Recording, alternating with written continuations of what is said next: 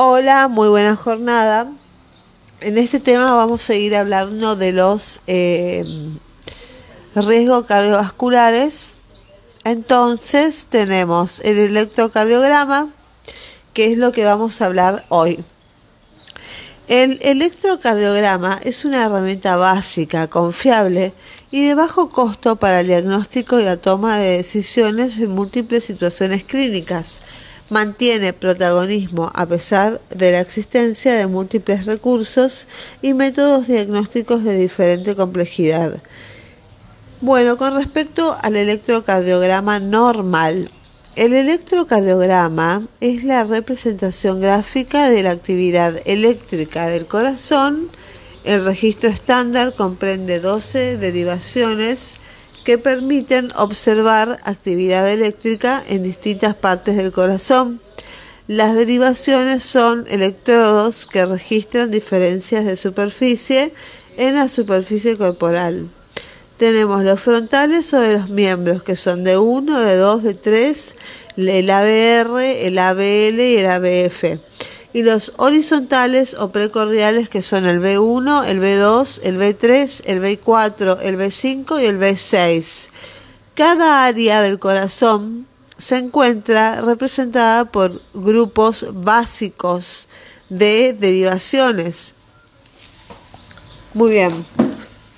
Entonces tenemos en la cara inferior se le pone el D2, el D3 y el ABF.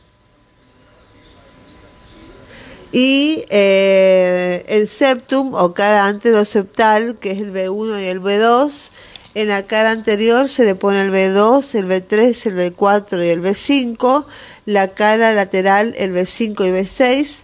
Y la cara lateral alta, el D1 y el ABL para el ventrículo derecho y la cara posterior se amplían em, las derivaciones precordiales hacia la derecha en el primer paso, que sería B3R y B4R, y hacia la izquierda en el segundo B7, B8 y B9. El electrocardiograma se registra en un papel especial milimetrado a intervalos de un milímetro. Los cuadros eh, grandes, delimitados por un trazo más grueso, tienen 5 milímetros de diámetro.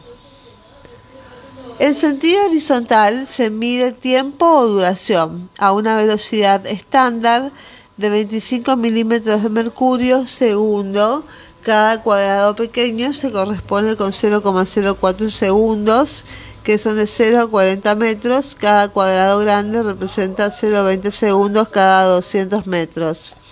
El sentido vertical se mide voltaje o amplitud, siendo el estándar que cada cuadrado pequeño milímetro representa el voltaje de 0,1 milivoltio. Por lo tanto, cada cuadrado pequeño representa 0,04 segundos y su altura representa un minibolito. Minivoltio, mejor dicho, no minibolito. El electrocardiograma normal está compuesto por diferentes ondas que representan diferentes eventos eléctricos que se producen en cada ciclo cardíaco. Las ondas están rotuladas alfabéticamente, empezando en la onda P, seguida por el complejo QRS y onda T, y según la amplitud de las ondas que componen un complejo QRS, las mismas se identificarán con letras mayúsculas o minúsculas. Las letras en minúscula son usadas para ondas con voltajes pequeños, usualmente son menores a 0,5 milivoltios. Bueno, las ondas P expresan la despolarización y la contracción de las aurículas. Las ondas R eh, representan la repolarización y contracción de los ventrículos. La onda T eh, expresa la repolarización ventricular y el complejo QRS es una despolarización de los ventrículos. Onda Q es la primera onda negativa, que es la deflexión hacia abajo negativa, aparece en el complejo QRS. Su duración normal del QRS en total es de 0,08 a 0,1 segundos. La onda R es la primera onda positiva, que es la deflexión positiva del complejo QRS. La onda S sería la onda negativa, o sea, deflexión negativa, que aparece después de la onda R. Si existe una segunda deflexión positiva, que es la onda hacia arriba, se denomina R y un complejo completamente negativo es QS. Bueno, con respecto a los intervalos, eh, los intervalos, bueno, tenemos el PR, su duración normal es de 0,12 a 0,20 segundos, varía con la frecuencia cardíaca, desde el inicio de la onda P al inicio del QRS, representa el tiempo de despolarización auricular y la conducción del estímulo a través del nódulo auriculoventricular y el sistema His-Purkinje. Bueno, el segmento ST es el, complejo QRS, va seguido de una pausa que es representada por el segmento ST que se inicia en el punto J y finaliza al comienzo de la onda T. Usualmente es isoeléctrico, cobrando importancia en los eventos isquémicos.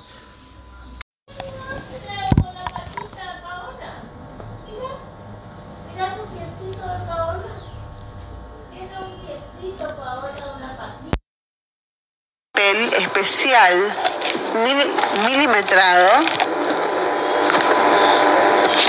intervalos de un milímetro.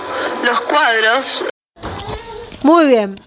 El hemibloqueo el, es un defecto de la, la conducción de uno de los dos fascículos, el anterior o el posterior de la rama izquierda de las de His. El sufrimiento de una de estas ramas determinará fundamentalmente cambios en el sentido de la despolarización del ventrículo, lo que se manifiesta en la desviación del eje eléctrico. El eje se encuentra desviado a la izquierda si la rama afectada es la anterior y a la derecha si la rama afectada es la posterior. El complejo QRS representa morfología normal y una duración menor a 0,12 segundos. Muy bien, por ahora es todo. Falta todavía el bloqueo anterior izquierdo y algunas cositas más, pequeños detalles importantes. Que les vaya bien, disfruten de la vida, que es hermosa. Bye bye.